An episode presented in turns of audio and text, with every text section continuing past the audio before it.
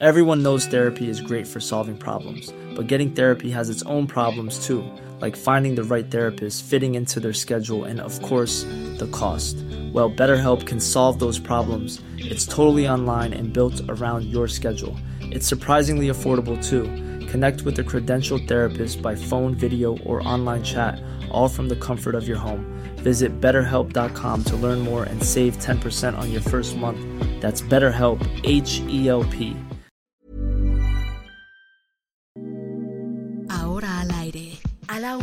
con Salvador García Soto. Un encuentro del diario que piensa joven con el análisis y la crítica. A la una, con Salvador García Soto.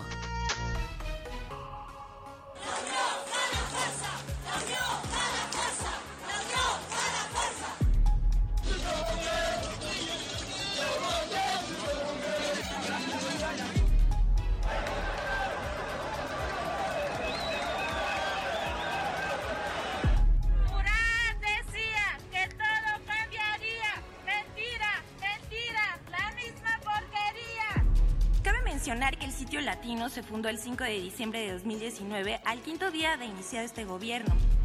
No va a ser propuesto Arturo Herrera para el Banco de México.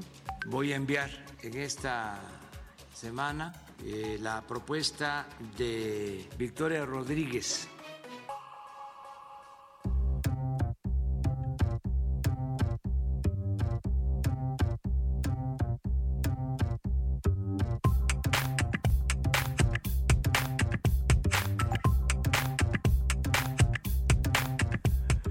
Una de la tarde con un minuto, una de la tarde con un minuto. Bienvenidas, bienvenidos a la una con Salvador García Soto en el Heraldo Radio. Gracias, gracias por acompañarnos en esta mitad de semana. Ya es miércoles, miércoles 24 de noviembre, el último miércoles de este mes, porque ya nos estamos despidiendo prácticamente de este penúltimo mes del año. A nombre del periodista, titular de este espacio, Salvador García Soto, y de todo este gran equipo que hace posible este espacio que día a día le llevamos hasta sus casas, hasta sus oficinas hasta sus automóviles, hasta sus iPads o todos los celulares, todas las tabletas donde nos escuchan. Gracias, de verdad, gracias por siempre sintonizar esta frecuencia en punto de la una de la tarde para que les informemos, les entrete- entretengamos y les contemos lo que ha ocurrido en las últimas 24 horas que nos dejamos de escuchar. Yo soy José Luis Sánchez Macías y le voy a informar porque, oiga, Movidito, movidito este miércoles entre nombramientos, entre cifras económicas y todo lo que ha surgido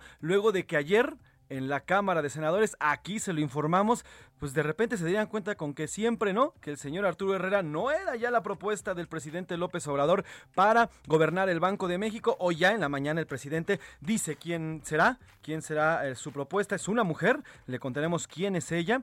Eh, y además también ayer la Cámara de Senadores ya también decidió, se decantó por una mujer. Va a haber cuatro mujeres ministras en la Suprema Corte de Justicia de la Nación. Como ve, hay mucha información por contarle, pero por lo pronto saludo, saludo muy cariñosamente y les mando un abrazo, un gran abrazo en estos fríos ya que estamos sintiendo, por lo menos aquí en la Ciudad de México, donde tenemos en estos momentos 20 grados, 20 grados en el solecito, pero cuando estamos a la sombra se siente más fríón. Saludamos a Bronzeville, el 93.5 de FM HD4, también a la Ciudad de México, aquí en el 98.5, en Ciudad del Carmen, a Coatzacoalcos, en Colima, a Culiacán, Guadalajara, en La Laguna. Saludamos también a Macal, en Texas, Monterrey, Nuevo León, a Morelia, Michoacán, Oaxaca, Oaxaca, San Luis Potosí. Un abrazo a Tampico, a, Tampa- a Tapachula, a Tehuantepec, a Tepic, Nayarit, a Tijuana, Tuxtla Gutiérrez, Chiapas, Villahermosa y a todas, a todas las frecuencias de esta gran cadena que es Heraldo Media Group, Heraldo Radio. Además, también le recuerdo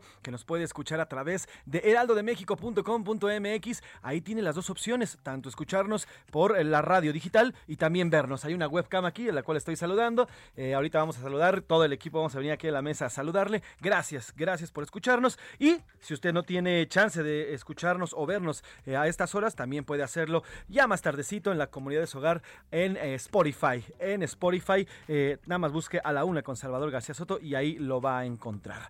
Vamos a entrar en materia, si le parece, porque tenemos mucho, mucho que contarle. El presidente, gobernadora, el presidente López Obrador propuso a Victoria Rodríguez Ceja, actual subsecretaria de egresos de la Secretaría de Hacienda Hacienda y Crédito Público.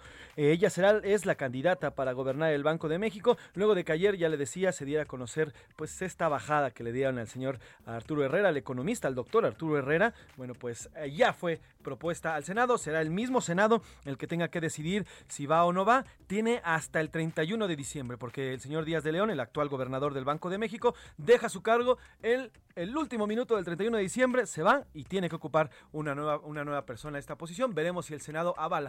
Es muy probable que lo haga, ya que tiene mayoría en la Cámara Alta. Oiga, hay reacciones ante este anuncio, ante este anuncio que hiciera hoy por la mañana el presidente, el dólar. El dólar se infló. ¿Dónde está el superpeso que decían? El dólar se infló y ya van casi dos pesos que ha perdido.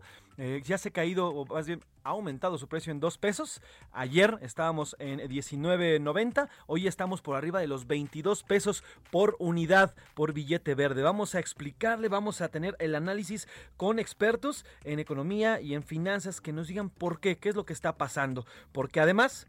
Hay otro tema importante, por las nubes, la inflación anual ya se sitúa en el 7% que prevían expertos. Aquí se lo anunciamos, se lo adelantamos, muchísimos expertos y economistas decían, oigan, aguas, porque al final de año vamos a tener una inflación del 7%, todos los precios van a aumentar.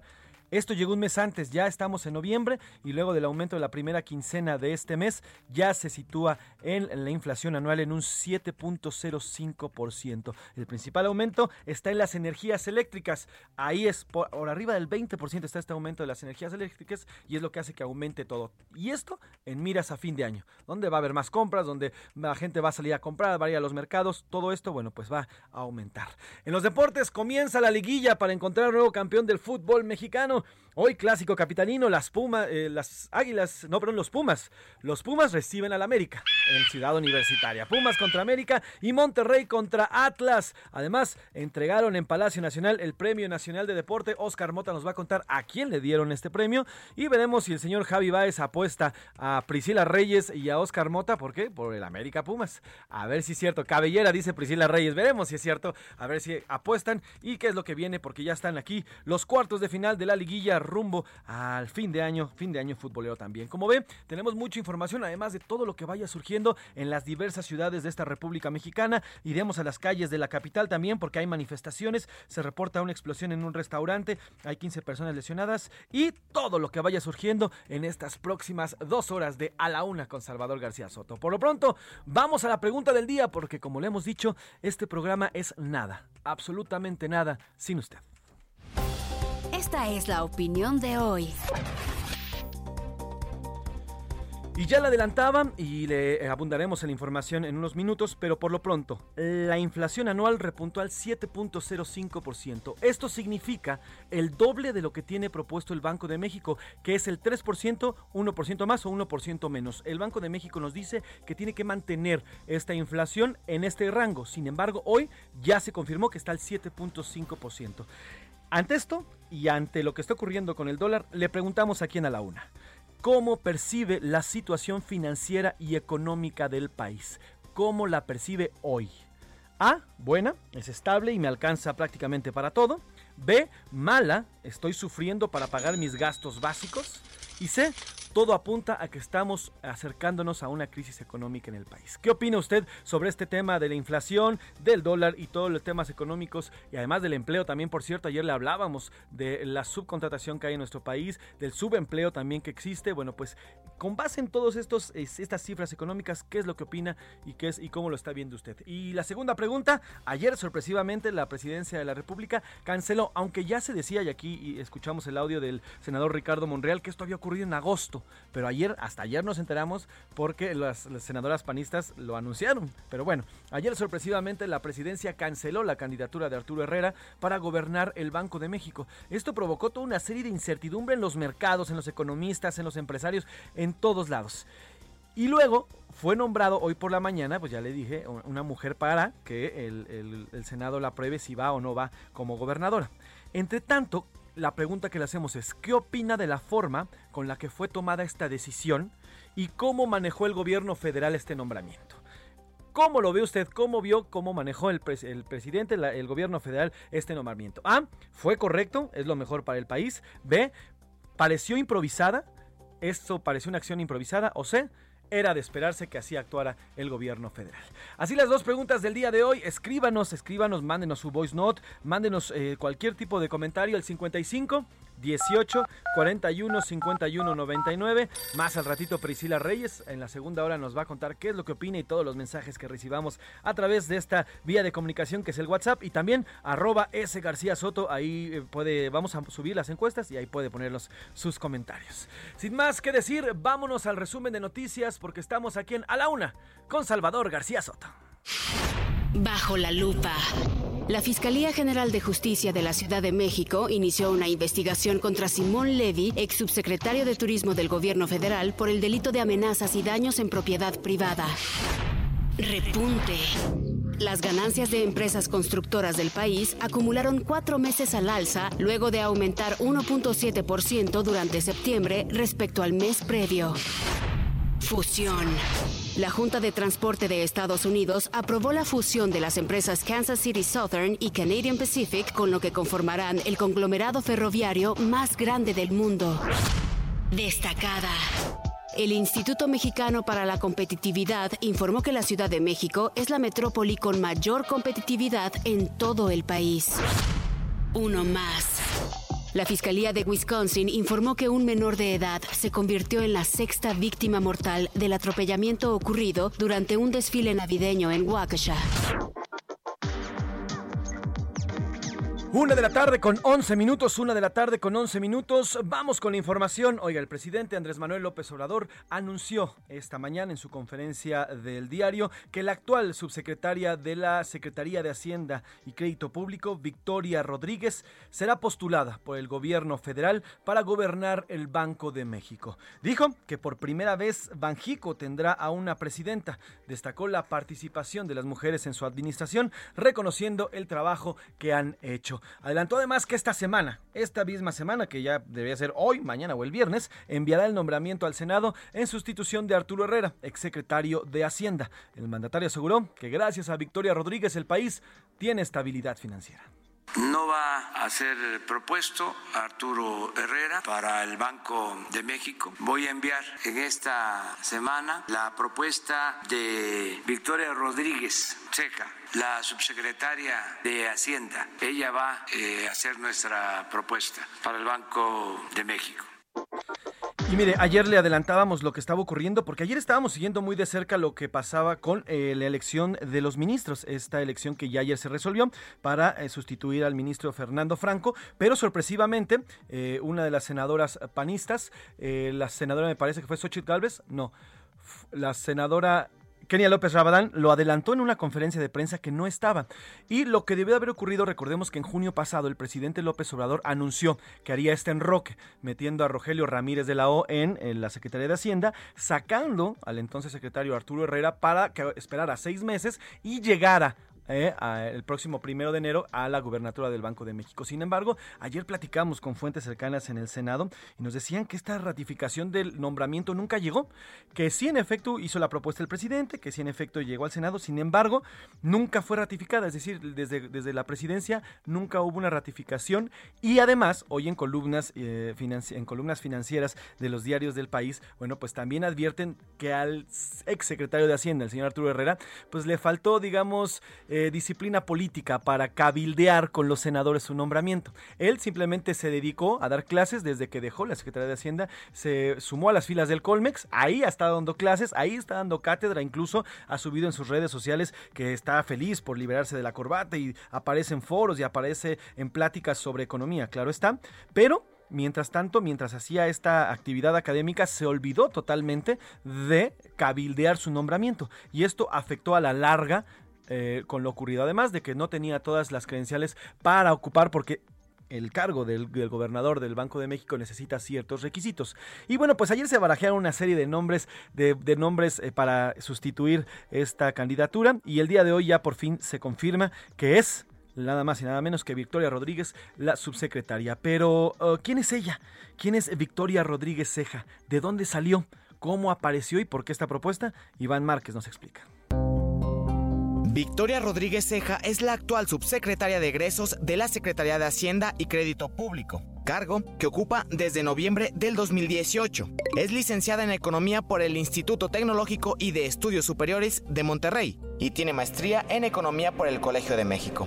Durante su trayectoria se ha desempeñado en el área de finanzas públicas, destacando en temas presupuestales, financieros y de deuda. Fue subsecretaria de egresos del gobierno de la Ciudad de México durante la administración del perredista Miguel Ángel Mancera. Además de formar parte del equipo del exsecretario de Hacienda Carlos Ursúa hace 20 años, cuando Obrador era jefe de gobierno de la capital. Además, fue asesora del secretario, directora de deuda en la Secretaría de Finanzas, titular general de política presupuestal, incluso directora de finanzas en el metro. Así, en caso de que sea avalada por el Senado, Victoria Rodríguez podría convertirse en la primera mujer en dirigir el Banco de México, y es que López Obrador la considera como una servidora ejemplar y responsable para no gastar por gastar reconociendo el trabajo que ha hecho la subsecretaria de egresos. Ha estado actuando muy bien, con un desempeño ejemplar y ha actuado con mucha responsabilidad para no gastar por gastar. A ella se debe el que tengamos estabilidad financiera, el que no se haya recurrido a deuda adicional. Es una muy buena servidora pública. Para la una con Salvador García Soto, Iván Márquez. Bueno, pues así el perfil de esta mujer que no se había barajado, barajeado ayer en los nombres, ¿eh? no salía en los nombres, estaban otras personas como las hermanas Buenrostro, una de ellas subsecretaria, la otra actual directora del SAT, estaban otros como el eh, subgobernador del Banco de México, incluso el subsecretario de Hacienda, eh, Celorio, eh, el señor Celorio, el economista Celorio, y bueno, pues hoy se da a conocer que es Victoria Rodríguez Ceja. Mire, apareció el pasado 9 de noviembre en la conferencia matutina y así explicaba parte del gasto, del gasto que hará el, el gobierno federal el próximo año, ya con el presupuesto 2022. No, ninguna. Lo que pasa es que queremos que siempre sean mejores y con hechos demostrar que se le da participación a las mujeres. Bueno, pues ahí, ahí el presidente López Obrador hablando que las mujeres, las mujeres ya están participando más. Vamos a escuchar el audio, ahora sí, del pasado 9 de noviembre, donde eh, ella estuvo en la conferencia de prensa luego de que se aprobara el presupuesto de egresos de la federación. Así hablaba eh, Victoria Rodríguez Ceja, subsecretaria aún. Tenemos las participaciones federales, que son el mayor rubro y se le conoce también como fondos del ramo 28. Tenemos también los fondos de aportaciones federales o conocidos como fondos del ramo 33, los subsidios y convenios que en su caso la federación firme con las entidades federativas. Aquí se observa en la lámina que tenemos un gasto federalizado, como señalaba ya el señor presidente, y bueno, pues así está el asunto, veremos qué es lo que pasa, qué procede. Bueno, pues el anuncio llega al Senado, eh, al igual que en el caso de los ministros, eh, el, cargo de gobernador del Banco de México tiene dos, eh, pues vaya, dos oportunidades que el presidente presente el, los, las propuestas. El Senado los vota, en caso de que ambas sean rechazadas, en la tercera el presidente lo designa directamente. Pero esto se tiene que hacer, todo esto antes del 31 de diciembre, porque ahí es cuando, cuando concluye el señor Alejandro Díaz de León, actual gobernador del Banco de México. Por lo pronto y siguiendo con temas financieros, oiga, la inflación. Otra vez superó la meta del Banco de México. En la primera quincena de noviembre superó el 7%. El Instituto Nacional de eh, eh, Estadística, Geografía e Informática informó que el índice nacional de precios al consumidor avanzó 0.69%. Verónica Reynolds, eh, reportera de la, de la sección Mercados de Heraldo de México, nos cuenta qué ha pasado con esta inflación y cuáles son los precios que más han aumentado. Verónica, buenas tardes. Hola Salvador, pues se cumplió la previsión del subgobernador del Banco de México, Jonathan Heath, de que la inflación superaría el nivel de 7% a partir de este mes. Y es que hoy el INEGI informó que la inflación general anual ascendió a 7.05%, su mayor nivel desde abril del 2001. Lo anterior luego de que en la primera quincena de noviembre el índice nacional de precios al consumidor registró un crecimiento de 0.69% respecto a la quincena inmediata anterior, el mayor aumento en cuatro años para dicho periodo. Cabe recordar que el consenso de analistas encuestados por Citibanamex anticipaba una inflación general anual de 6.85% y un aumento quincenal de 0.50%. Este aumento en la inflación se explica en mayor medida al incremento de 24.16% de los precios de electricidad, que de acuerdo con el INEGI continúa respondiendo al programa de tarifas eléctricas de temporada cálida que terminó su periodo de vigencia durante noviembre en 11 ciudades. Y ya que estamos hablando de la inflación, fíjate Salvador que analistas coinciden que el retiro de Arturo Herrera como candidato para ser gobernador del Banco de México podría afectar significativamente la coyuntura de inflación y la política monetaria. De hecho, luego del anuncio del presidente sobre que será Victoria Rodríguez Ceja la encargada de ocupar la gobernatura del Banco de México, el peso se depreció en dos horas 1.3%. Pues así, 1.3, gracias Verónica Reynolds, 1.3%, lo que significa casi dos pesos, ¿eh? que ha perdido desde que abrió el pasado martes, muy tempranito, hasta hoy ha perdido casi dos pesos eh, o ha avanzado dos pesos el, billete verde. Gracias, gracias Verónica, estaremos muy pendientes, ¿por qué? Porque la inflación, mire, es la más alta en 20 años. En 20 años no habíamos vivido una inflación de ese grado, el 7%. El, esta mañana le preguntaron al presidente López Obrador sobre esta cifra en específico y vea, el, escucha el momento en el que le preguntan y qué es lo que responde el presidente. Al parecer no estaba bien, eh, digamos, bien armado para esta respuesta. Bueno, no está en el máximo de 20 años la inflación. Esa es la, la, inflación anualizada. Sin embargo, según las cifras de hoy, está arriba del 7%. Sí, pero todavía. Y aquí no había este, pandemia. Y le decía yo que Brasil trae 11 y Estados Unidos trae lo mismo que nosotros. Ah, bueno, pues el PRI robó más, ¿no? Prácticamente lo mismo. Aquí el chiste es que la, reportera le pregunta, oiga, es que estamos a 7%. Y el presidente dice, no, no, no, estamos en 6%. No traía las cifras actualizadas el presidente López Obrador y así se presentó hoy a la mañanera. Si hubiera sido exposición de la escuela, reprobado el presidente López Obrador. Oiga, mientras tanto, el mismo presidente dijo que esta, esta inflación se refiere a la pandemia y echó la culpa a la pandemia. En tanto, el subgobernador del Banco de México, Jonathan Heath, quien también empezó a sonar ahí ayer para ocupar el cargo de gobernador del Banco de México, escribió en su Twitter, la tasa de inflación de 0.69% de la primera quincena fue la más elevada para cualquier quincena de la, de, para el mes de noviembre en 2017. Esto, por cierto, recordando el gasolinazo, ¿se acuerdan? Si esta tasa fuera la tasa promedio, dice el, subgobernador, de todas las quincenas, la inflación anualizada llegaría hasta el 18.04%. Preocupante lo que dice el subgobernador. Más adelante vamos a analizar este tema, cuáles son las repercusiones, cómo va a afectar, qué es lo que está afectando, qué es lo que se dice dentro de los mercados y qué es lo que está pasando. Así, el tema financiero en nuestro país, cómo va avanzando y cómo importante, las decisiones políticas, lo que se dice en una mañanera, lo que se toma como decisión por parte de un mandatario, afecta a todos los sectores de nuestro país. Vamos a otro tema. A la una, con Salvador García Soto. Oiga, ya le decía que ayer por la tarde, mire, aquí se lo anunciamos, ya nos, dicen por ahí que quemamos las notas, pero desde la semana pasada. Aquí el periodista Salvador García Soto le dijo, Loreta Ortiz va a ser la nueva ministra de la Suprema Corte de la Justicia de la Nación. Y ayer este vaticinio se cumplió. Con 92 votos a favor, el Pleno del Senado eligió a Loreta Ortiz como ministra de la Suprema Corte. Por ahí dicen que la tercera es la vencida, porque esta era su tercera propuesta y ya, por fin en esta, se quedó. Va a sustituir al ministro José, Franco, Fernando Franco el 13 de diciembre, cuando el ministro actual culmine su, eh, su ministerio el próximo 12 de diciembre. Competía en una terna enviada por el presidente López Obrador, en el que estaban Bernardo Batis. Aquí lo escuchamos prácticamente él, pues dijo: Yo mejor me bajo, yo no quiero, ni siquiera fui eh, preguntado, yo no quería ser candidato. Y bueno, Verónica de Gives, que también fue rechazada. De 114 votos en total, Loreta recibió 92. Hoy, eh, así, así en la tarde, ya cerca de las cinco y media de la tarde, Loreta Ortiz tomaba protesta como ministra de la Suprema Corte de Justicia. Corte de Justicia de la Nación que se le ha conferido y guardar y hacer guardar la constitución política de los Estados Unidos mexicanos y las leyes que de ella emanen, mirando en todo por el bien y prosperidad de la Unión. Si no lo hiciera así, que la nación se lo demande.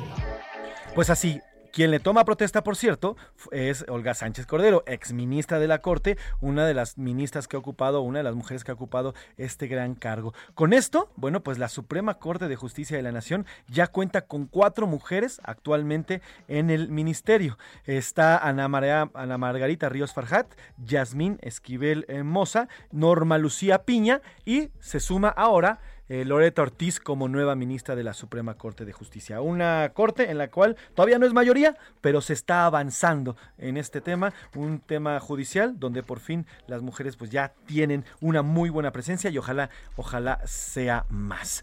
Nos vamos a ir a una pausa, eh, una pausa que es necesaria después de toda esta vorágine de datos, cifras y, e información que le contamos, pero antes Priscila Reyes, música, música y más música. Esta es la primera canción, recuerden que esta semana estamos celebrando a los músicos y ahí les va esto, es Mr. Pero con un pianista, una violinista y una chelista, William Joseph, Carolyn Campbell y Tina Go.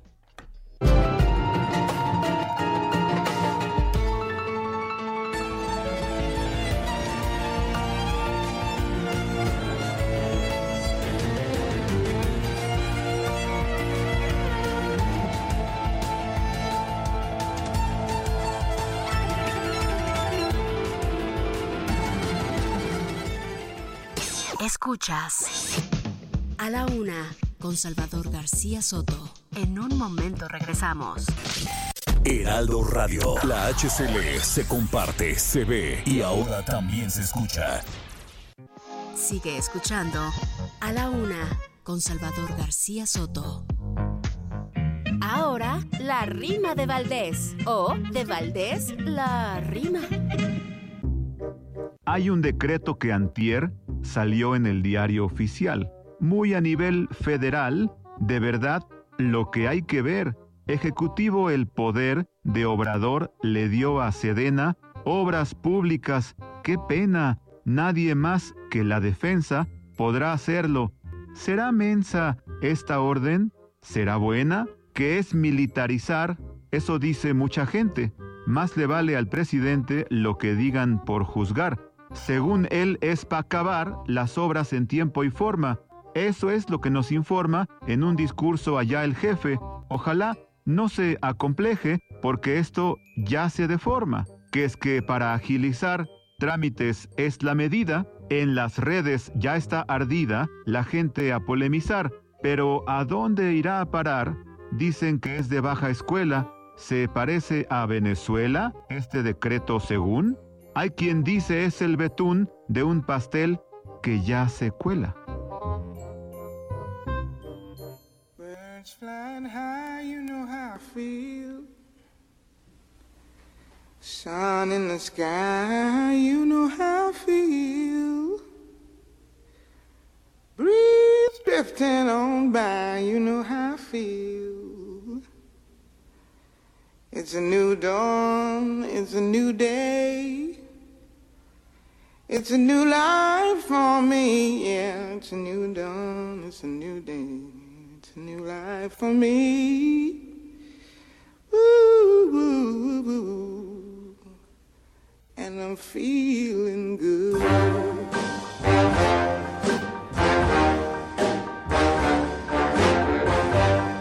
Fish in the sea, you know how I feel. Una de la tarde con 32 minutos, una de la tarde con 32 minutos. Yo soy José Luis Sánchez Macías, Priscila Reyes. Ya quédate aquí, ya que estás por acá, cuéntanos. Oye, de mis A mí rolas me encanta estar ¿eh? contigo. Sí, ¿Te contigo. gusta Nina Simón? Sí, sabes que yo amaba la, eh, la versión de Muse, que es muy buena. Es excelente. Es muy- la de Michael Bublé. Rockera la de- rico sí, también. la de Michael Bublé también es muy buena, pero esta de Nina Simeón. Es la que tiene todo el feeling, ¿no? De la uf, composición. Nina Simón, perdón. Sí, Nina Simón. Pues estamos escuchando justamente a esta mujer. Oye, una de las mujeres más víctimas del racismo Sí. con todo su esplendor, porque era ella, aparte pianista clásica, no fue admitida en varias instituciones. A sus padres cuando tenía eh, conciertos y recitales los pasaban de la primera fila a la última hasta atrás, o sea, durísimo. Y obviamente con muchos problemas en, en el escenario siempre que tienen que ver con eh, de problemas de salud mental. Pero bueno, estamos escuchando Feeling Good con Nina Simone, una excelente canción y, ¿por qué no?, una excelente música para celebrar justamente el Día del Músico que fue ayer. No, Sí, el lunes. El lunes, nacida en 22. Carolina del Norte, uno de los estados en, en estado- uno de los estados en Estados Unidos donde pues el, el racismo se vivió más fuerte, donde Sí, literalmente sí, eh, habían estos estos lugares donde había lugares para negros y para blancos. Hoteles, cuando salían de Hoteles gira, también tenían que estar en hoteles para negros y dividían a los músicos que eran No blancos. podía subirse a ¿no? los camiones, por ejemplo, había No. camiones especiales para negros. En restaurantes no podían comer juntos. Bueno, no, no, no, terrible, terrible. Una parte de la historia de Estados Unidos terrible. Así es. Bueno, pues sigamos escuchando Feeling Good de Nina Simón. Oh.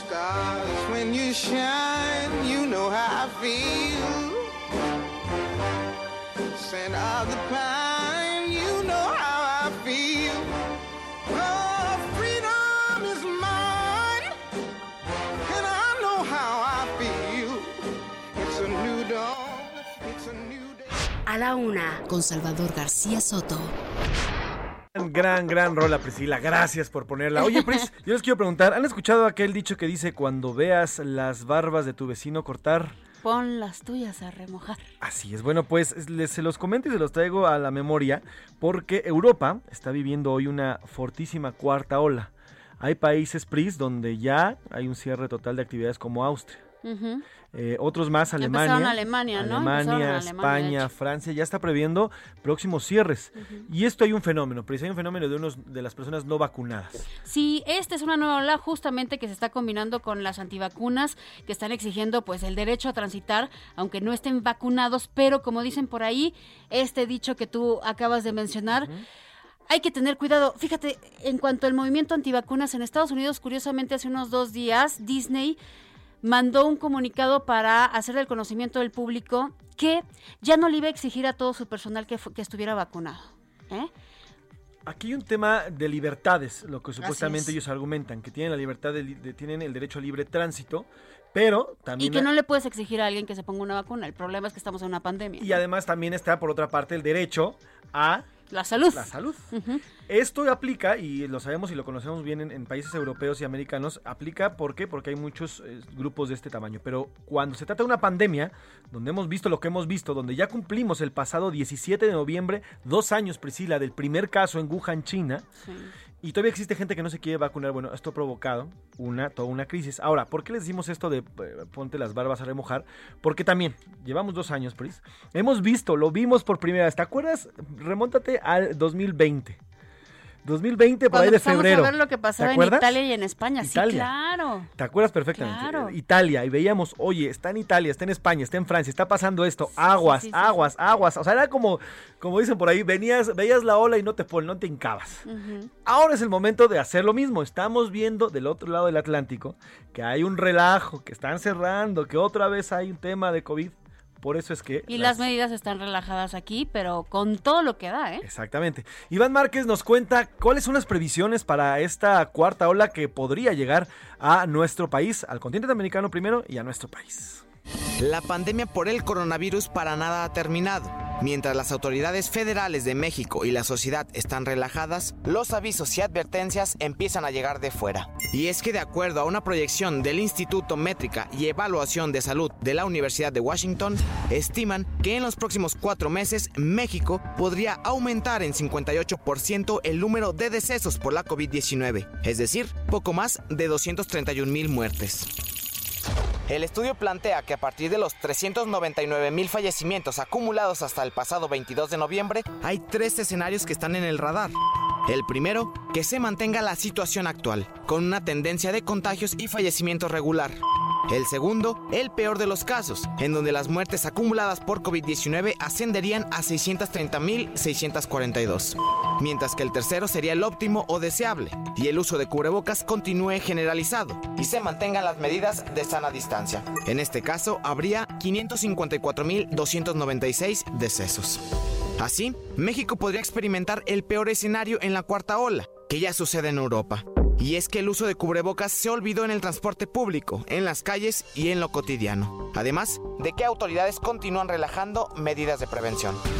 Cuando ya se tiene intensidad epidémica menor, nótese que todavía una proporción muy baja, 0.4%, son los casos est- estimados que están activos. Todo lo demás es la suma histórica que se identifica de los casos. No tenemos pensado de ninguna manera cerrar actividades como fueron en las olas anteriores. Para la una con Salvador García Soto, Iván Márquez.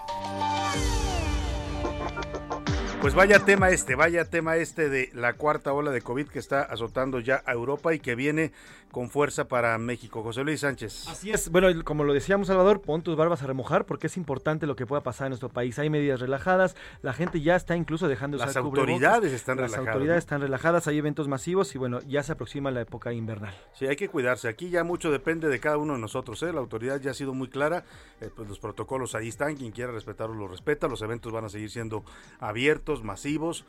Y ya que depende de cada uno de nosotros qué tan responsables seamos con nosotros mismos en lo individual y con nuestro entorno, ¿no? con los demás. Bueno, pues aprovecho, le doy las gracias a José Luis por haber arrancado este espacio. Salvador. Ya estamos por aquí, les saludo con gusto y vámonos a más información. Es la una de la tarde con 38 minutos y vamos a ir hasta el sureste mexicano porque sigue esta caravana migrante, pues a que ayer eh, eh, nos reportaba nuestro corresponsal José Eduardo Torres, se dieron escenas de tensión ahí en Tapachula, migrantes haitianos que estaban desesperados porque no avanzan sus solicitudes de asilo, porque no les dan una solución. Estuvieron moviendo ayer eh, a varios grupos de migrantes desde el centro migratorio si- siglo XXI ahí en Tapachula a distintos estados de la República, porque claramente la capacidad de ese centro ha sido rebasada, pero los que no se pues, fueron a otras entidades pues estaban haciendo estos bloqueos y estos eh, protestas en, Chiapas, eh, situaciones de tensión. Escuchamos algún audio ayer que nos mandaba nuestro corresponsal José Eduardo Torres, donde los haitianos estaban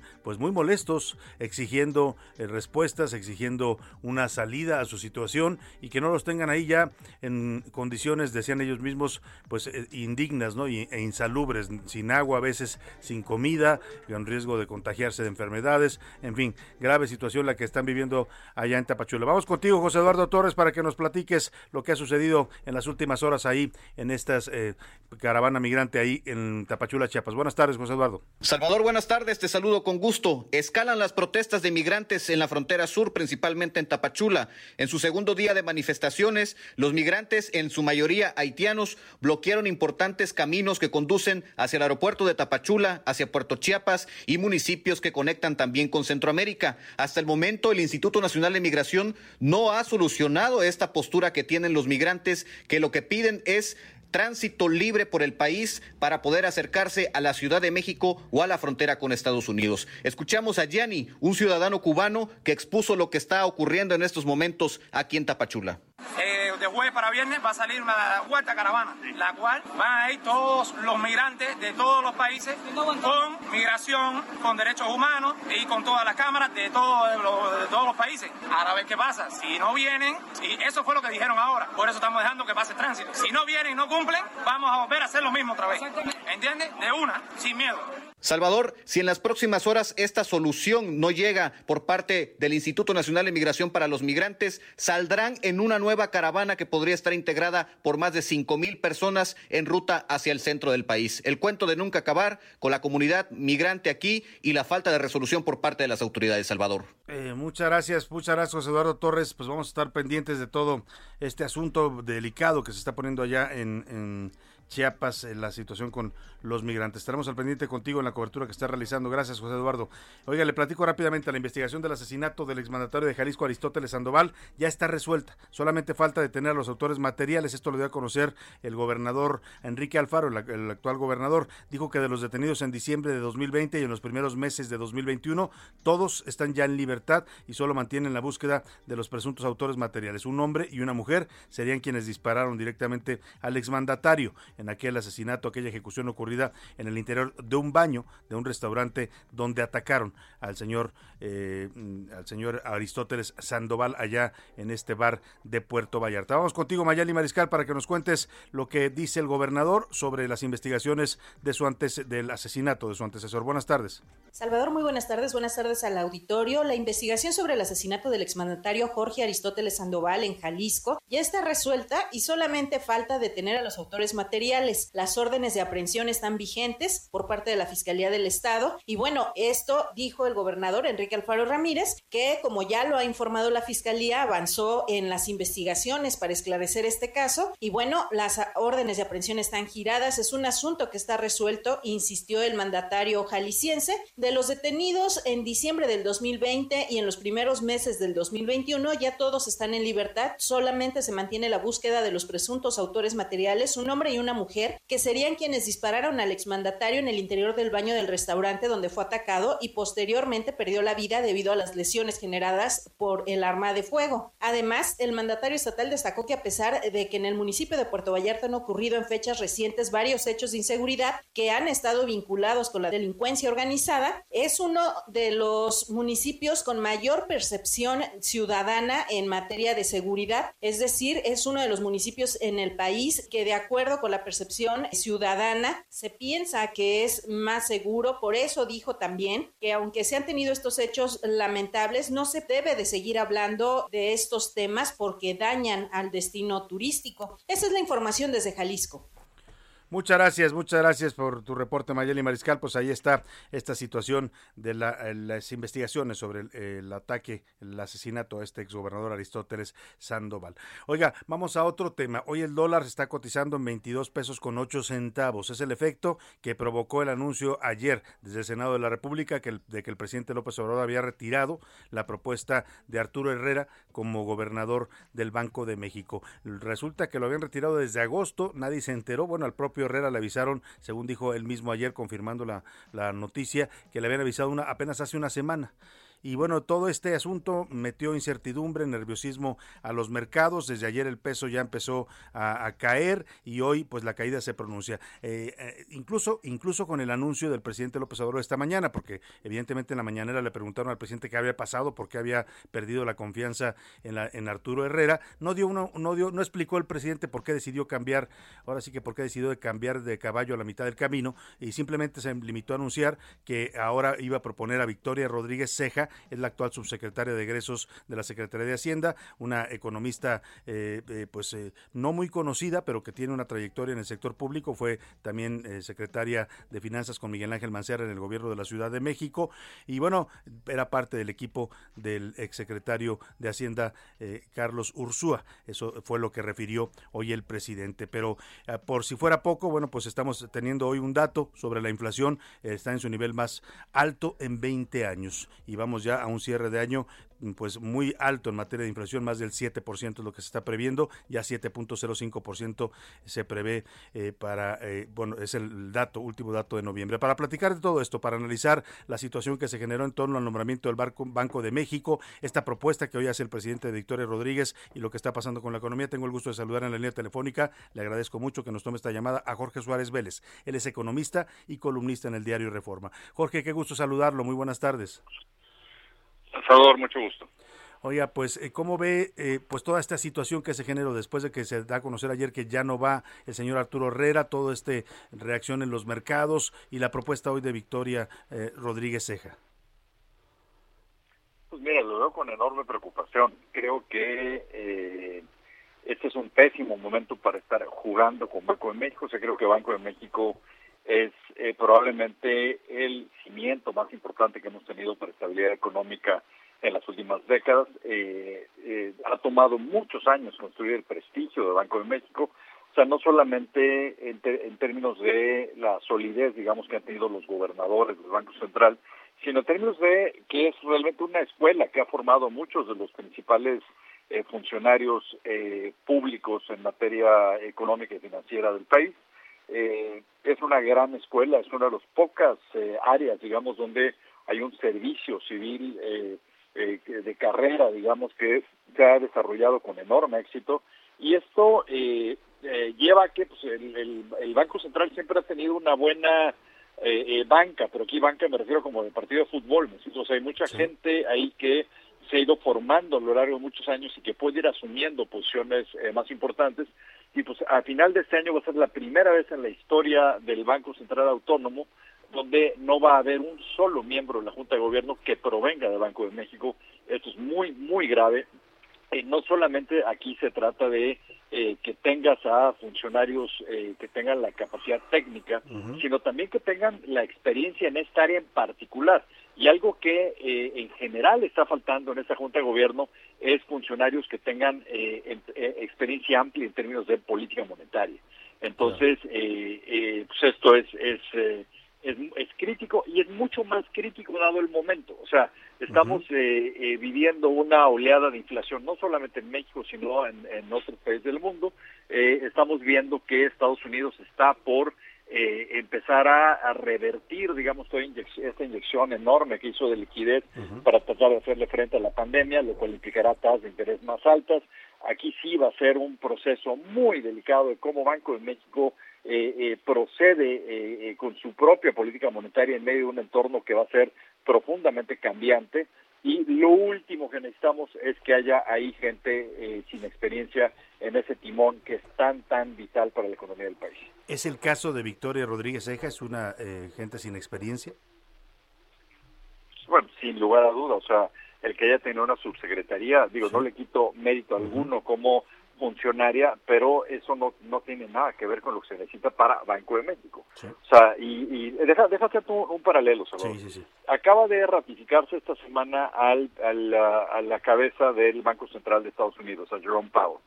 eh, Jerome Powell fue, nombrado por Trump y había eh, una eh, clara intención por parte del presidente Biden de nombrar precisamente a la subsecretaria del Tesoro, eh, quien es una mujer que tiene, eh, digamos, amplias credenciales ¿no? Y, gran credibilidad con muchos años de carrera en, en este sector.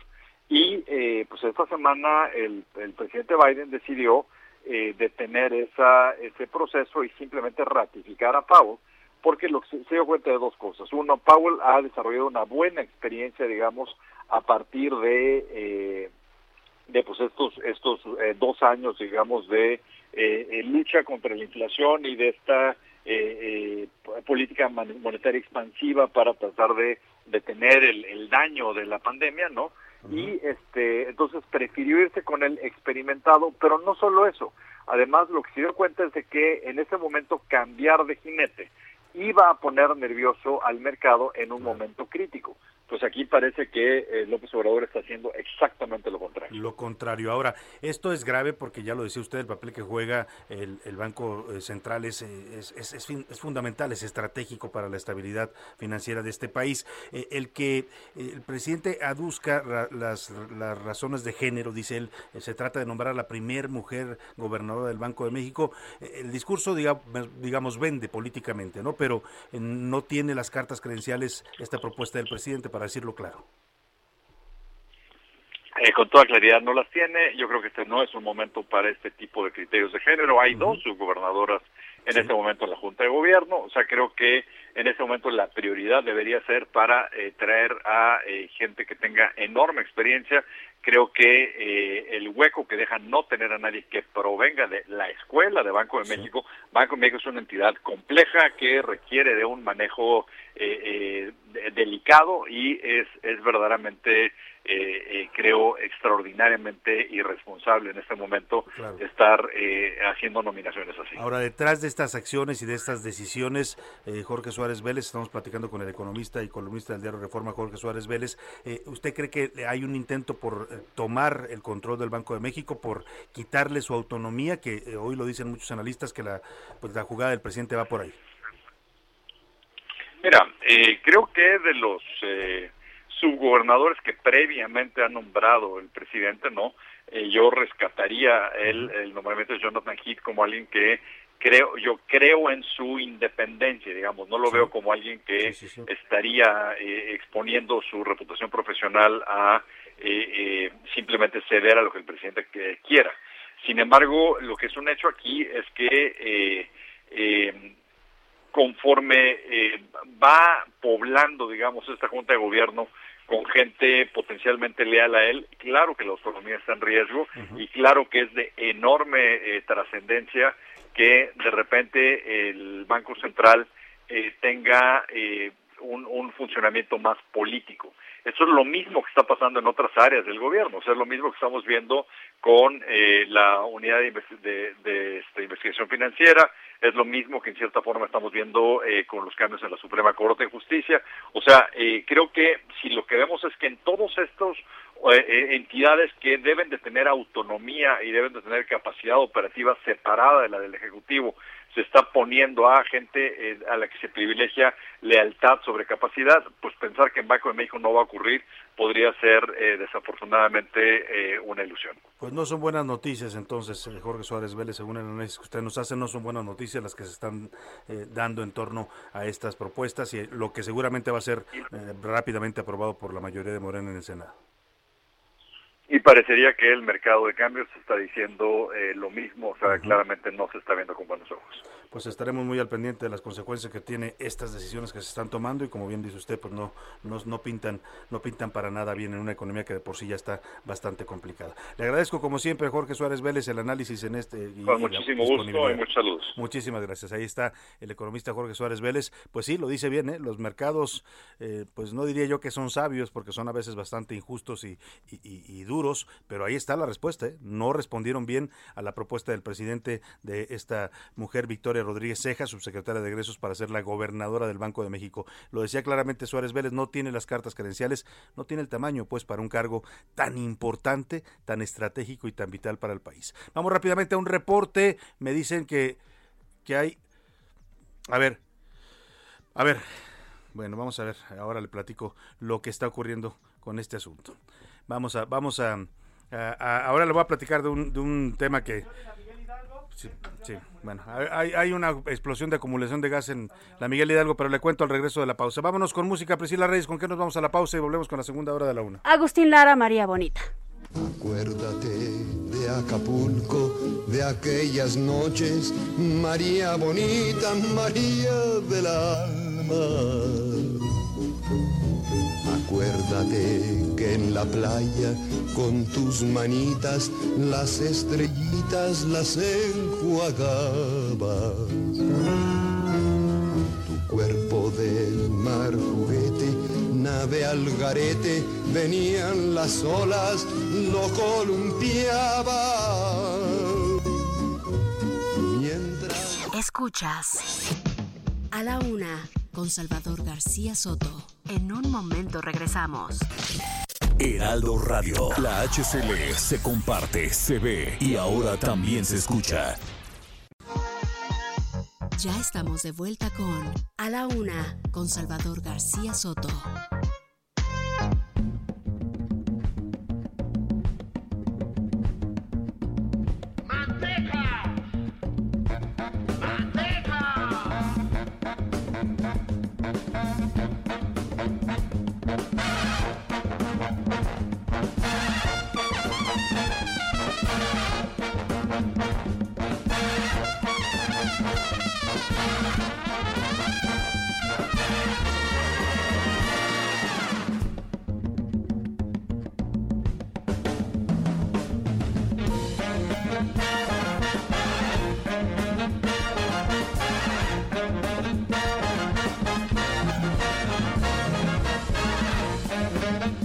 Ya son las 2 de la tarde en punto en el centro de la República y los saludamos con gusto. A esta hora del mediodía comenzamos la segunda hora de A la Una. Vamos ya a la segunda parte de este espacio informativo. Se fue rapidito la primera hora con mucha información, con muchos temas que estuvimos abordando e informándole y vamos a tener todavía, todavía una segunda hora bastante eh, completa, con mucha información, con temas, con sus opiniones y comentarios, con el cotorreo informativo, con las buenas noticias, con todo lo que le tenemos preparado para esta segunda parte del programa. Le agradezco si usted continúa con nosotros desde la una, si nos sintoniza desde que comenzamos este espacio. Muchas gracias de verdad por preferir esta opción informativa. Y si se va recién sumando, si está llegando a esta transmisión, bienvenido. Esto es a la una. Yo soy Salvador García Soto y lo saludo a través de la frecuencia de 98.5 de su FM El Heraldo Radio, la señal que llega a toda la República Mexicana. Saludamos a todas las ciudades que nos escuchan en distintas frecuencias, a Guadalajara, Jalisco, a Monterrey, Nuevo León, a Tampico, Tamaulipas Tamaulipas, a Coatzacoalcos, Veracruz, a Ciudad del Mar Carmen, Campeche, a Culiacán, Sinaloa, a Colima, Colima, a la comarca lagunera, a Oaxaca, Oaxaca, San Luis Potosí, a Tampico, a Tapachula, Chiapas, al Istmo de Tehuantepec, a Tepic, Nayarit, a Tijuana, Baja California, a Tuxtla Gutiérrez, a Villahermosa y bueno, también hasta el otro lado del río Bravo mandamos saludos a Bronzeville y a McAllen, dos ciudades tejanas donde se escucha y se escucha bien el Heraldo Radio. Dicho esto, le platico lo que estamos escuchando. Arrancamos esta segunda hora muy eh, con mucho ritmo en este homenaje que estamos haciendo a la música en esta semana. Así, nada más por el gusto de la música. ¿Qué sería de los seres humanos sin la música? ¿Se imagina usted cómo sería nuestra vida? Yo creo que sería mucho más gris y mucho más monótona. Bueno, arrancamos a ritmo de jazz con esta canción que se llama Manteca y es de Arturo Sandoval, un multiinstrumentista cubano de jazz, pero también famoso por ser un virtuoso de la trompeta. Escuchemos un poco más de Manteca de Arturo Sandoval y vamos a más temas en esta segunda hora.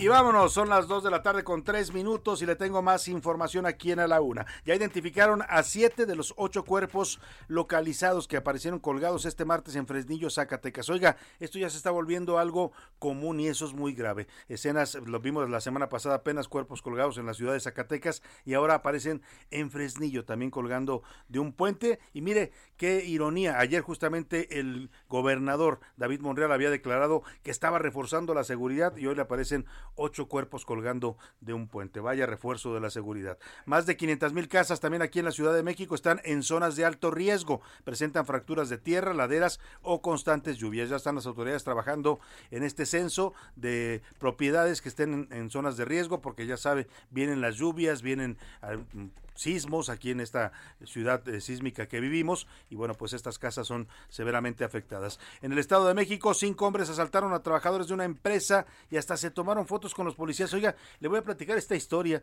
Eh, vamos a contarle con nuestro corresponsal lo que pasó. Llegan a asaltar una una esta una empresa, eh, entran los ladrones mm, desvalijan a todo mundo, a todos los empleados, los encierran en un cuarto y alguien logra dar el aviso a la policía. Bueno, pues llega la policía, pero quien abre es uno de los delincuentes y les dice, ¿qué pasó? No, pues es que tenemos una alerta de que había un asalto. No, aquí todo está bien, les dice el, el ratero, ¿no? No, aquí no ha pasado nada, yo creo que fue una falsa alarma.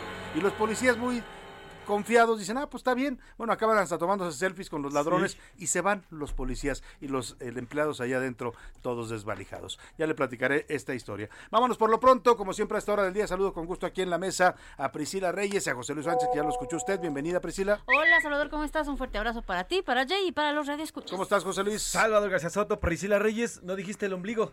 Ombelico de la settimana, ahora en italiano. Ahora en italiano. Oye, eh, una gracias a José Luis, porque arrancó, venía yo ya la verdad que venía con tiempo, pero me desviaron ahí en el camino para una reunión de trabajo y ya se me complicó un poquito, pero aquí estamos ya listos para seguirle informando. Hicimos eh, dos preguntas hoy, una que tiene que ver con esta inflación que está por las nubes, al doble de lo que se había pronosticado para este año, es la más alta en 20 años y no le tengo que contar yo los efectos de la inflación. Cuando usted va al mercado, al supermercado, al tianguis, a donde haga su despensa, se da cuenta de lo caro que están y porque además es inflación que se está registrando en los productos básicos, ¿eh? en el jitomate, en la cebolla, en el huevo, en la carne, en la leche, en lo que consumimos todos los días los mexicanos. Bueno, y le preguntamos cómo le estaba golpeando a usted o afectando esta inflación. También, también preguntamos sobre el cancela, el anuncio del presidente López Obrador de cancelar eh, al señor Arturo Herrera para el Banco de México. Hoy la nueva propuesta que hace el gobernador para la primera gobernadora mujer,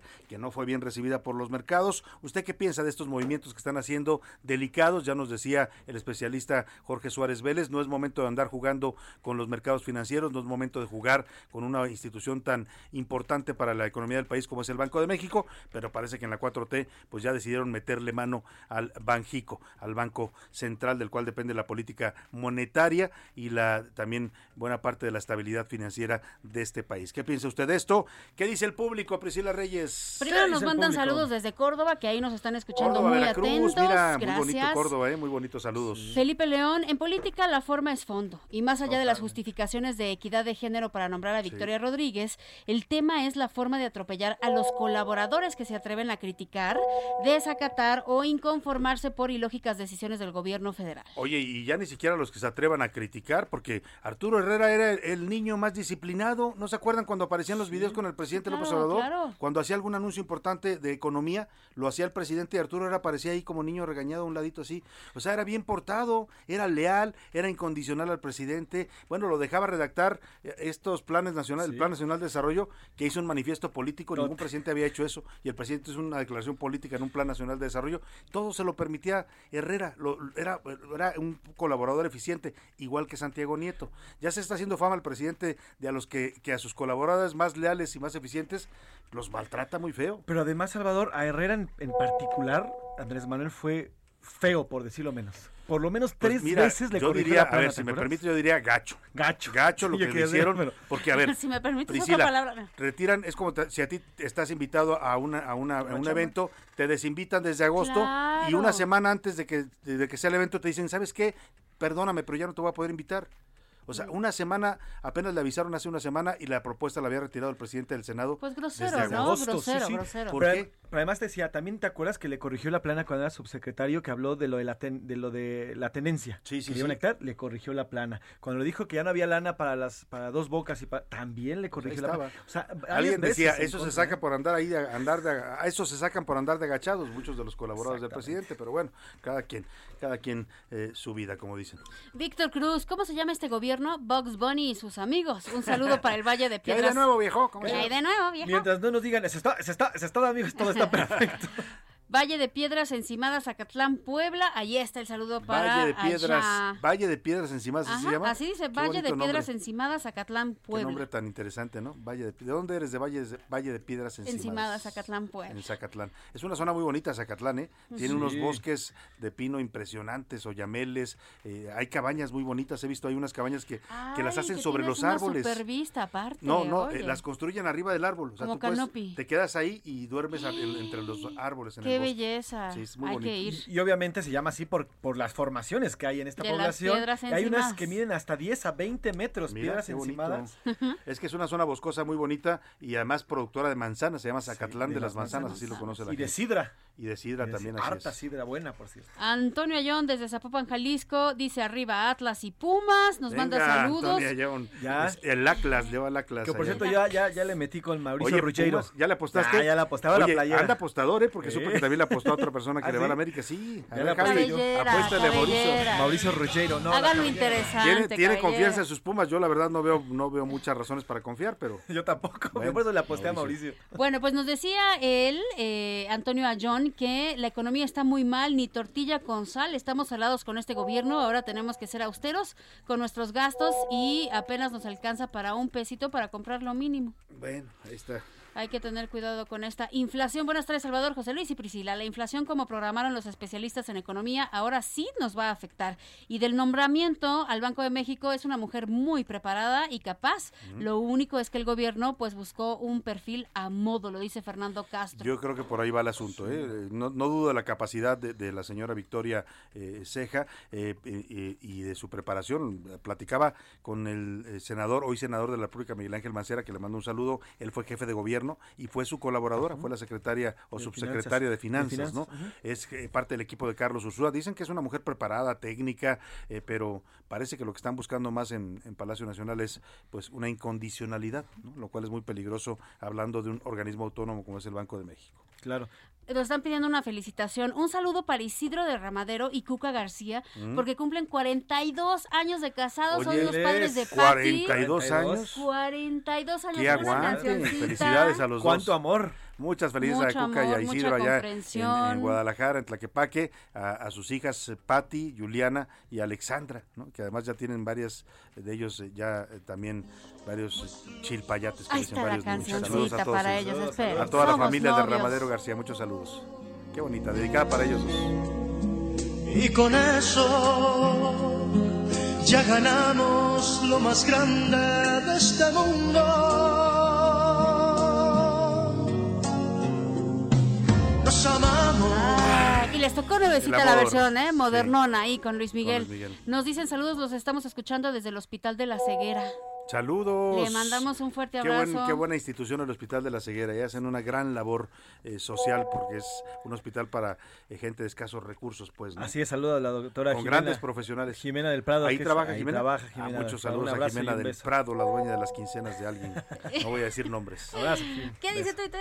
Arroba S. García Soto. Oigan, sobre el tema de el, el tema de la inflación y todos estos datos que hoy comentamos, Salvador, fíjate, el 70% de los tuiteros opinan que vamos en filo a una crisis económica, o al Uf, menos así lo ven. así lo están viendo. 70%. El 26.1% dicen que ven malos estos estas, estas señas, estas señales, y dice que apenas pueden pagar las cosas básicas, mientras el 7% dice vamos bien y me alcanza para pagar lo necesario. Sobre el tema de la decisión y cómo fue tomada, el 70% también dice que fue improvisado totalmente este nombramiento y este y que bajaron al señor Arturo Herrera. El 25.5% dice era de esperarse, así se maneja el, el gobierno actual y el 6. punto- el 6.2% dice estuvo bien, el país es lo que necesita la señora Victoria Ceja. Bueno, pues ahí están las opiniones de nuestra comunidad tuitera también, de nuestro público, que nos da siempre mucho gusto escuchar y recibir sus comentarios y opiniones. Síganse comunicando al 5518 41 51 99 y también en Twitter en arroba S García Soto. Vámonos rápidamente al cotorreo informativo en este miércoles. Miércoles. Venga. Ya llegó la hora. ¿La hora de qué? La hora del cotorreo informativo. José Luis Sánchez, ¿qué nos traes? Oiga, yo traigo una nota que bueno, me trae risa desde ayer que la sacamos en Noticias de la Noche. ¿Cuál Me es? trae muerto, pero antes vamos a escuchar esto. Ya se está favor. riendo y todavía no nos la cuenta, a ver. ¡Ah, ya sé cuál es! Oye, Oigan, lo Oye, que- este diputado, Sí, este pobre. diputado, ¿lo, lo digo al aire o no lo digo? Y que no sé qué vas a Es el decir. diputado Federico Doring, ¿no? Exacto, sí, sí, sí. Pues sí la cagó. Perdón. Aquí literalmente. Literalmente. Literalmente, pues les cuento, fíjense que ayer, ayer eh, salió en redes sociales, se, se- se filtró prácticamente un video en el que muestran al diputado local por el PAN, al diputado Federico Doring, fe- diputado de la Ciudad de México, que estaba en una reunión de comisiones. Esto es normal, todavía se hacen estas reuniones Sí, vía en virtual, Zoom todavía. en Zoom, todo el mundo hay, lo hay hace. el modelo híbrido ahorita en los congresos, ¿no? Y al parecer, pues a dos años de que hemos utilizado estas plataformas, pues no hemos aprendido nada. Pero sin duda lo que le pasó a Federico Doring ha sido uno de los momentos Más más, penosos. para todos los políticos que se pueda. Bueno, pues estaban en la sesión. les ha pasado a muchos, eh, no solo en. México, en el mundo, ¿eh? Sí, sí, Ah, sí. sí, claro. Hemos visto a la diputada que decía. Políticos, eh, oficinistas, empresarios, todo De el mundo. todo, Vimos de a la diputada de Morena que decía, pásame mi calzón porque ya me tengo que ir. Ajá, Así sí, literalmente sí, lo decía, sí, ¿te acuerdas? Otra, la diputada Mal- senadora Malú Micher que Sí. salió sin, sin sostén. Sin ¿no? sostén. También. Bueno, pero lo que le hay que pasó, tener cuidado, por lo que le favor. pasó al, al diputado Federico Doring es que estaba en esta sesión y bueno, ya se acabó la conferencia y todo, bueno, ya acabó y se ve como el diputado literalmente jala el papel de baño, O sea, se conectó desde el baño. se desde conectó desde el baño excusado, estaba defecando literalmente, jala el papel del baño, pero la imagen se ve Eso debía haber dicho para que no se oyera tan feo. La, la defecó el diputado. Y, y Estaba en estaba, estaba en su rancho, literalmente. Jaló el papel y se ve, pues, se limpia. Literalmente la escena es Espérate, totalmente. pero atrás no se veía que era un baño. No, no, ¿O sí, se ve. A ver, pasar? él se No, ve. es que él aparece en, la toma primero sentado, entonces Ajá. tú piensas Nadie que está sabe. sentado en una oficina. ¿En Nadie- qué? Pero en algún momento señor. se abre la toma, él no se da cuenta que la cámara sigue encendida y se ve cuando Es se que- levanta y Se se li- limpia. no. La- es que la computadora la tiene en las rodillas. Entonces, Vamos cuando, a compartir el video en, en arroba ese cuando haces el movimiento natural de poner la computadora en el piso para limpiarte, pues se abre la toma y se ve el ¿Se ve diputado todo? con. Gran angular, se ve gran angular. Exacto. Full shot, full shot y fuchicaca. Bueno, qué pena Bueno, lo que qué le pena pasó al lo que pasó diputado. al Le mandamos diputado. un saludo. A, a cualquiera nos puede pasar, pero hay Claro. que tener mucho cuidado, ¿eh? Ya estas tecnologías tienen su, su riesgo, pues, si usted no sabe ¿Sabes, manejarlas. ¿Sabes qué sucede, Salvador? Al inicio era descuido por la falta de costumbre. Sí. Ahorita ya es Ya, ya que sabes. se te olvida. Se te olvida en qué momento ya apagaste la cámara, no apagaste la cámara, Exacto. no apagaste audífonos. Entonces tengan cuidado. Mucho cuidado cuando ¿quién estén sabe conectados, no hagan pasar? cosas raras porque luego Pues salen no. Ay, al no se aire y se balconean. Como recomendación a todos, yo lo tengo por ejemplo en mi lab, se los voy a mostrar. Es un segurito que tiene en la cámara, que Ah, simplemente lo, qué bueno. lo recorres. A ver si me regalas uno, José Te voy a regalar uno. Este Está tiene, muy bueno porque así le pones el, el- el botoncito y ya se apaga la cámara. tiene como dos objetivos. Uno, este, que no te pasen estas, esto así que estás. Y ya te limpias a gusto, ¿no? Y te limpias a gusto. Y el otro, bueno, pues lo cierto es que los aparatos y, pues, te, te están viendo en todo momento. En todo Entonces momento. apagas la cámara, Claro, no dejas que te claro. no dejas que, Que no saquen imágenes que no quieres. Bueno, ni hablar, Sí. pues. Pero bueno, Qué pena lo que ahí le pasó al diputado Federico. Ay, aquí viene algo no tan escatológico. Escuchemos entonces el tan, tan, tan. Ah, Hace 90 días, más o menos, la modelo e influencer brasileña le preguntaron, Cristian Galera, ¿te quieres casar con Cristian Galera? Y ella dijo, sí quiero casarme con Cristian Galera. O sea, se casó con ella misma, Salvador. Una ridiculez, pero lo hizo. O sea, se ama mucho a sí misma. Sí, ese Se fue ama el tanto a sí misma que se casó. El mensaje es que ella no necesitaba a nadie y que podía vivir casándose con ella misma. Bueno, ya viste la foto. Es guapísima, además, muy guapa. decirle. ¿eh? Yo también me hubiera Muy casado guapa. con ella. Si yo tuviera ese cuerpazo, me, me hubiera casado. Se casa con ella misma, le, le manda un mensaje a las mujeres para decir tú puedes hacer tu vida como tú quieras y todo. Pero ¿qué creen que pasó? Eso fue hace más o menos 90 días. Sí. Ya se divorció. Ay, se divorció misma. ¿Cómo te divorcias de ti mismo? No duró casada consigo misma, ya se divorció de ella misma y lo que pasa es que comenzó a creer en el amor, es lo que dice, porque encontró a alguien muy especial. Y entonces Uy. siempre había tenido miedo de estar sola, pero me di cuenta de que necesitaba aprender a sentirme bien conmigo misma, pero ahora estoy enamorada. Imagínate el momento en que se tuvo que decir a sí misma. ¿Mi ¿sabes misma? Tengo que hablar a contigo alguien. primero. No, primero, tengo que hablar contigo. No eres tú, Uh, soy yo. Sí.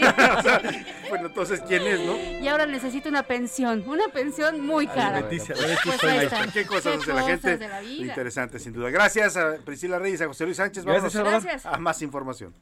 A la una, con Salvador García Soto. Que platícame rápidamente, José Luis, lo que pasó en la colonia, aquí en la alcaldía Miguel Hidalgo, esta explosión que decíamos antes de irnos a la pausa. Así es, se trata de eh, un estallido, un estallido que hubo por acumulación de gas, Salvador. Es una zona, una zona residencial en la, en la, en la colonia Santo Tomás de la alcaldía Miguel Hidalgo. La explosión se ocasionó por esta acumulación de gas al momento de terminar el llenado de un tanque estacionario. Están surtiendo en una, en una vecindad Ajá. en una, eh, el tanque y empezó a acumularse y al parecer había una falla en, en uno de los de, las perillas del cilindro y resultó en una explosión. Y hubo, daño- hubo Hay, solamente hay daños materiales. Tres automóviles resultaron afectados, los que les llaman medallones. ¿Te acuerdas que antes Sí. se ponían es- medallones? se- totalmente se rompieron y parte de la casa se rompió. Afortunadamente ya no van muchos accidentes de este tipo últimamente en la Ciudad de Sí, México. esto ¿no? ha sido por una parte, y decía la, la secretaria de Protección Civil, Miriam Ursúa, de, de la Ciudad de México, que es una parte de cultura porque no revisamos los tanques. Sí, la gente no, no es cuidadosa con Sí, eso. los compra y no les da mantenimiento y los deja ahí años, Y años. mira, yo creo que, a, a ver, yo creo que una gran opción es el gas natural, este que te llega por tubería directa, también tiene sus riesgos, pero es mucho menos peligroso que los cilindros. Lamentablemente, en, todo- en, en buenas, en algunas partes de la Ciudad de México, cuando entraron estas empresas de gas natural, no los dejaron los intereses políticos. Exacto. las gaseras, las gaseras estas que venden los tanques, Sí. hicieron movimientos para oponerse a, a que metieran gas natural en toda la ciudad, que es lo más seguro que hay, ¿no? Ahorita, es lo- porque además son tuberías nuevas, son de alta calidad Sí. y son además, eh, pues, eh, nuevos, nuevos construcciones que y se. Difícilmente tienes acumulación de gas en tu casa, salvo que dejes abierta la estufa toda la noche, ¿no? Sí. Difícilmente vas a tener acumulación porque el gas te va llegando conforme lo vas necesitando. Y hay un punto extra. Estas, eh, pues todas esas tuberías no, no se hace cargo la gente, sino la misma La empresa, empresa. que provee el servicio. Entonces ellos se encargan de darles Pues mantenimiento. ahí está esta problemática del bueno. el uso del gas LP que sigue siendo todavía de riesgo y bueno, pues cuando se descuida la gente todavía más riesgoso. Y hablando de es. riesgos, mira, esto que me platicaba José Luis es liga perfecto con esto que le voy a contar. Aquí en la Ciudad de México se han identificado más de 500 mil casas, medio millón de viviendas que están ubicadas en zonas de alto riesgo. ¿Por qué se les considera de alto riesgo? Bueno, porque presentan facturas de tierra, o sea, son zonas inestables, pues, en, cuanto al suelo. Están también en laderas de antiguos ríos o arroyos, eh, en donde hay constantes lluvias, donde hay corrientes de agua intensas. Estos números representan 23.7% de todas las viviendas que hay en la Ciudad de México. O sea, una quinta parte de las casas, o más de la quinta parte, casi, casi eh, un eh, 30%, están ubicadas o, consideradas viviendas de alto riesgo. Cuéntanos, Cintia Stettin, esta eh, información que hoy dan a conocer, que habla pues de por qué luego tenemos las tragedias que tenemos cuando hay lluvias, temblores y demás. Saludos, Cintia. Muy buenas tardes, Salvador, a ti y al auditorio. Pues al menos 615 mil viviendas de la Ciudad de México se encuentran en zonas de muy alto riesgo por ubicarse en lugares con fracturas, en laderas o donde llueve intensamente. Así lo dio a conocer el secretario de Desarrollo Urbano, Rafael Gregorio Gómez, en su tercer informe de gobierno entregado al Congreso de la Ciudad de México. De acuerdo con el documento del cual el Heraldo de México tiene una copia, pues 615 mil 414 viviendas, es decir, el 23% de las 2.7 millones que hay en la capital, corren algún tipo de riesgo. El Atlas de Riesgo de la ciudad identifica 207.953 viviendas localizadas en zonas con fracturas, 57.126 en áreas de laderas con un muy alto grado de riesgo y 350.035 en puntos de alto peligro por precipitaciones. Ocho de las 16 alcaldías presentan riesgos, principalmente en las zonas de laderas, a saber, eh, pues son Álvaro Obregón, Coajimalpa, Magdalena Contreras, Iztapalapa, Tláhuac, Gustavo Madero y Xochimilco. Es la información que tenemos hasta el momento. Bueno, pues ahí está esta situación que nos platica Cintia Stettin, importante saberlo y sobre todo que se haga este atlas de eh, viviendas en riesgo, ¿no? Que sepan dónde están ubicadas y las autoridades que actúen a tiempo y eviten tragedias que luego cuestan vidas humanas. Oiga, le voy a platicar esta historia, lamentablemente, en, Naucalpan, eh, este Estado de México. Parece de película, parece ese como de los ladrones. eh, Estos no serían tontos, más bien los policías más tontos del mundo, ¿no? Porque había uno de los ladrones más tontos del mundo. No, este serían los policías más tontos del mundo. Están ubicados en Naucalpan, aquí en la ciudad, en el Valle de México. Eh, se resulta que cinco hombres llegan a asaltar a una empresa eh, y pues desvalijan a todo el personal y cuando eh, llega la policía, porque alguien da la alerta, eh, los ladrones lo reciben y le dicen, no, aquí no pasa nada, es una falsa alarma, y los policías se la, se la tragan, perdóneme, ¿no? Literalmente, y se van. Escucha esta historia que nos cuenta Milka Ramírez. En total calma, burlando a la policía y hasta tomándose fotografías con ellos, cinco hombres asaltaron, desnudaron y encerraron en una bodega a los trabajadores de una empresa en Naucalpan, Estado de México. Los asaltantes tuvieron 30 minutos para hacer todo esto. El hecho ocurrió el 19 de noviembre a las 9.53 de la mañana cuando los trabajadores iban llegando a las instalaciones de básculas Esther. Entonces, los hombres armados recibían a los empleados y los llevaban a una bodega atrás para quitarles sus pertenencias. A las 10 y cuarto de la mañana llegaron policías al lugar tras haber recibido una llamada de auxilio. Uno de los sujetos les aseguró que se trataba de una falsa alarma. Fue entonces cuando los elementos de seguridad tomaron fotografías del establecimiento y se retrataron con el asaltante. Luego se fueron. Diez minutos después, los asaltantes huyeron del lugar y casi al mismo tiempo llegó el gerente del establecimiento con más policías quienes confirmaron que el asalto sí se había llevado a cabo. Para a la una con Salvador García Soto, Milka Ramírez. ¿Qué policías tan tontos y tan ingenuos mandaron a este asalto? Era una empresa de básculas y resultaron basculeados los trabajadores. Vámonos a la pausa con música, Priscila Reyes. La pieza se llama Sensemayá y está dirigida por Alondra de la Parra, nuestra queridísima mexicana, Venga. quien dirige la Orquesta Filarmónica de las Américas. Escuchemos.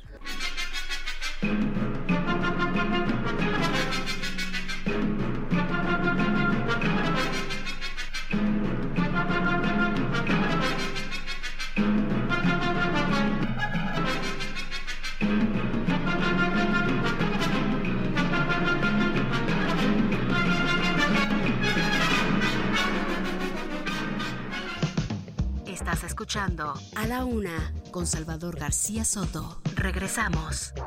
Heraldo Radio. La HCL se comparte, se ve y ahora también se escucha. Ya estamos de vuelta con A la Una con Salvador García Soto.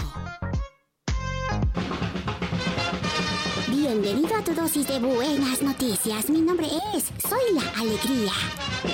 Desde su muerte en 1954, la mexicana Frida Kahlo se ha convertido en fascinación, ícono artístico y feminista. Últimamente ha roto récords en las subastas y ahora un nuevo documental se presenta hoy en Francia. El filme, con imágenes inéditas, lleva por nombre Frida Viva la Vida y narra la vida de Kahlo desde dos perspectivas diferentes. Una sobre su relación entre el dolor y el arte y otra su descubrimiento de las raíces de México. Así, después de conquistar las casas de subastas de Estados Unidos, ahora lo hará en las salas de cine francés.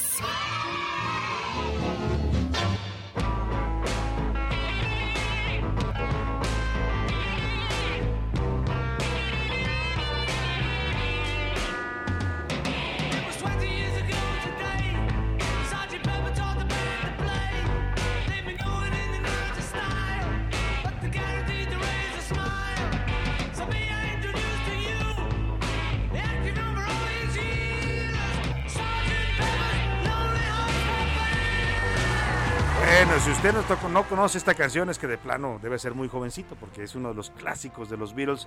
el Sargento Pimienta dio pie a un álbum que se volvió icónico en la cultura por la portada aquella de este álbum del Sargento Pimienta donde aparecen eh, los Beatles insertados pues con una cantidad de personajes impresionantes. Creo que hasta Cantinflas aparecía ahí en esa portada. Eran personajes de la cultura eh, de todo el mundo. Eh, interesante sin duda aquella portada de disco que ya hoy es un clásico. Y bueno pues por supuesto los Beatles eh, pues, estamos homenajeando la música y no pueden faltar. Paul McCartney y John Lennon, George Harrison y Ringo Starr, el llamado cuarteto de Liverpool que influenciaron a generaciones musicales desde las composiciones musicales que hacían hasta las letras, sin duda hicieron toda una revolución en la música los Beatles y fueron un fenómeno social y mediático en su época.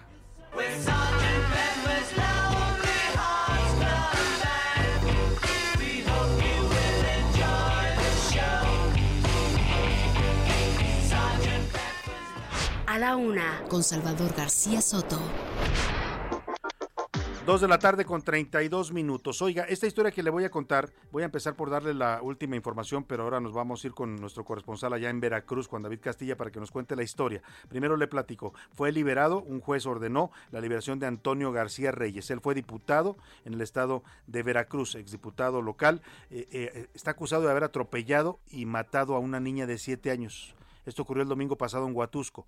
Hay un video que circula en redes sociales donde aparece el exdiputado en su camioneta en estado de ebriedad.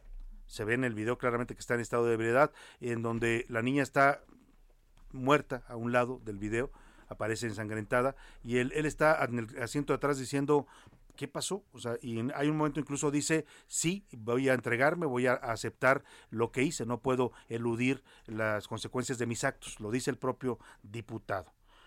Bueno, pues fue detenido por policías municipales después de estos hechos ocurridos allá en, la calle 17, entre Avenida 7 y Avenida 9 de la colonia Xocotla, en este municipio veracruzano de Huatusco. Después de la audiencia, lo llevan a juicio, se presenta y todo. El juzgador decidió dejarlo en libertad. ¿Por qué razón? No sé si porque era diputado o, por qué razón, porque está acusado de un homicidio imprudencial y más iba en estado de ebriedad. Vamos contigo, Juan David Castilla, para que nos cuentes esta historia que ha causado indignación, por supuesto, en Veracruz y acá también por la forma en la que es liberado este exdiputado que atropelló y mató a una pequeñita de siete años. Buenas tardes. Muy buenas tardes, Salvador. Te saludo con mucho gusto también a todo el auditorio. Así es, el exdiputado de Veracruz, Antonio García Reyes, conducía en estado de ebriedad y atropelló a una niña de siete años, quien posteriormente murió por la gravedad de sus lesiones. Los hechos ocurrieron la noche del domingo 21 de noviembre en el municipio de Huatusco, ubicado en la zona centro del estado. El ex legislador circulaba a bordo de una camioneta de lujo sobre la calle 17 entre las avenidas 7 y 9 de la colonia Chocotla, donde perdió el control, subió la banqueta, se impactó contra un poste y pasó llevándose a la menor. El también líder de la Confederación Nacional Campesina llevaba en su vehículo botellas de licor e iba acompañado. Sin embargo, las demás personas se dieron a la fuga. El político huatusqueño fue detenido por elementos de la policía municipal, quienes arribaron al lugar tras ser alertados de la situación mediante una llamada telefónica. Los vecinos salieron de sus domicilios tras el percance y exigieron justicia para la familia de la niña cuyo cuerpo quedó tendido sobre la banqueta. La gente teme que el político sea liberado de los separos, pese a haber ocasionado la muerte de una menor por conducir en estado inconveniente. García Reyes suplió al diputado local Juan Carlos Molina Palacios, quien fue asesinado el 9 de noviembre de 2019 en el rancho Santa Rosa del Alba, ubicado en el municipio de Medellín de Bravo, cerca del puerto de Veracruz. El implicado en el homicidio culposo de la menor fue alcalde del municipio de Tenampa de Gorostiza, ubicado en la zona centro del estado de Veracruz. Hasta aquí el reporte desde Veracruz, Salvador. Excelente tarde. Bueno, Juan David Casilla, pues este temor que mencionabas de la gente de que fuera liberado ya se produjo. Ya eh, el juez ordenó la liberación de Antonio García Reyes, exdiputado eh, local en Veracruz, que acusado de homicidio culposo. ¿Por qué lo liberó el juez? Pues mire, dice el presidente López Obrador, y bueno, yo este dicho eh, se lo atribuyen a él, yo lo había publicado desde hace tiempo también en la columna, es un dicho muy conocido en la política, lo que no suena lógico suena metálico y aquí está bastante claro que pues las influencias, las palancas o vaya usted a ver si la corrupción hizo que liberaran a un exdiputado acusado de un homicidio culposo, con todas las agravantes, ¿eh? con todas las agravantes, incluso con una confesión grabada en video del mismo, del momento en el que ocurre esta tragedia, se sube a la banqueta eh, y atropella a la niña que iba caminando por la banqueta en estado de ebriedad, con botellas, con eh, evidencias de que iba alcoholizado. Y escuche usted el momento en que esto ocurrió, él, propio, él mismo reconoce que sí, mató, atropelló y mató a la pequeña.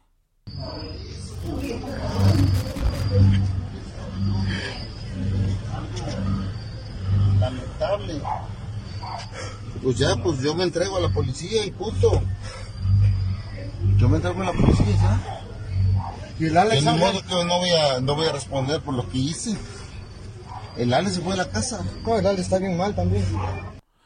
Ve usted lo que dice, yo me entrego a la policía y punto. Voy a responder por lo que hice. En el video que le voy a compartir ahora en la, en la cuenta de arroba ese García Soto, vamos a subirlo para que usted lo vea. Él aparece alcoholizado y subiéndose los pantalones. ¿Qué venía haciendo en la camioneta? No me pregunte, pero se está poniendo los pantalones en el momento que dice esto que usted escuchó. ¿Por qué lo liberó este juez? ¿Por qué lo liberó? Pues imagínese usted por qué. Vámonos a otros temas. A la una, con Salvador García Soto. Oiga, rápidamente vamos a un tema que está causando polémica acá en la Ciudad de México, el tema de, del desfile del Día de Muertos. Eh, eh, resulta que este desfile se había preguntado, había, habían hecho solicitudes de... Es un desfile muy bonito, mucha gente lo disfrutó el 2 de noviembre, eh, pero cuando hubo ciudadanos y medios que preguntaron al gobierno de la ciudad cuánto había costado, no daban la información el gobierno de Claudio Sheinbaum dijo, no, no, no, no está disponible la información, no, no sabemos cuánto costó. Bueno, pues ya se supo por vía transparencia, 22 millones de pesos costó el desfile del Día de Muertos y resulta que además el contrato se lo dieron a un amigo de la exsecretaria de Turismo, Paola Félix, esta que viajaba en un avión a la boda de Santiago Nieto y Carla Humphrey en Guatemala, que fue despedida por ese hecho y que le dio el contrato a otro que iba con ella en el avión, que es el productor de, de televisión eh, y cine Alejandro Gou. Escuchemos esta historia que nos cuenta Milka Ramírez. Paola Félix, ex titular de la oficina del Fondo Mixto de Promoción Turística de la Ciudad de México, dio de manera directa un contrato por 22 millones 625 mil 887 pesos a su amigo, el productor y socio administrador de la empresa Alejandro Go Producciones, Alejandro Go, por la organización del desfile de Día de Muertos. El contrato que fue firmado el 27 de agosto, cuando Paola Félix todavía era funcionaria del gobierno de la Ciudad de México, estableció el pago en tres exhibiciones. El primero por 6.451.050 pesos, el segundo por 833.025 y el tercero por 15.341.812 pesos.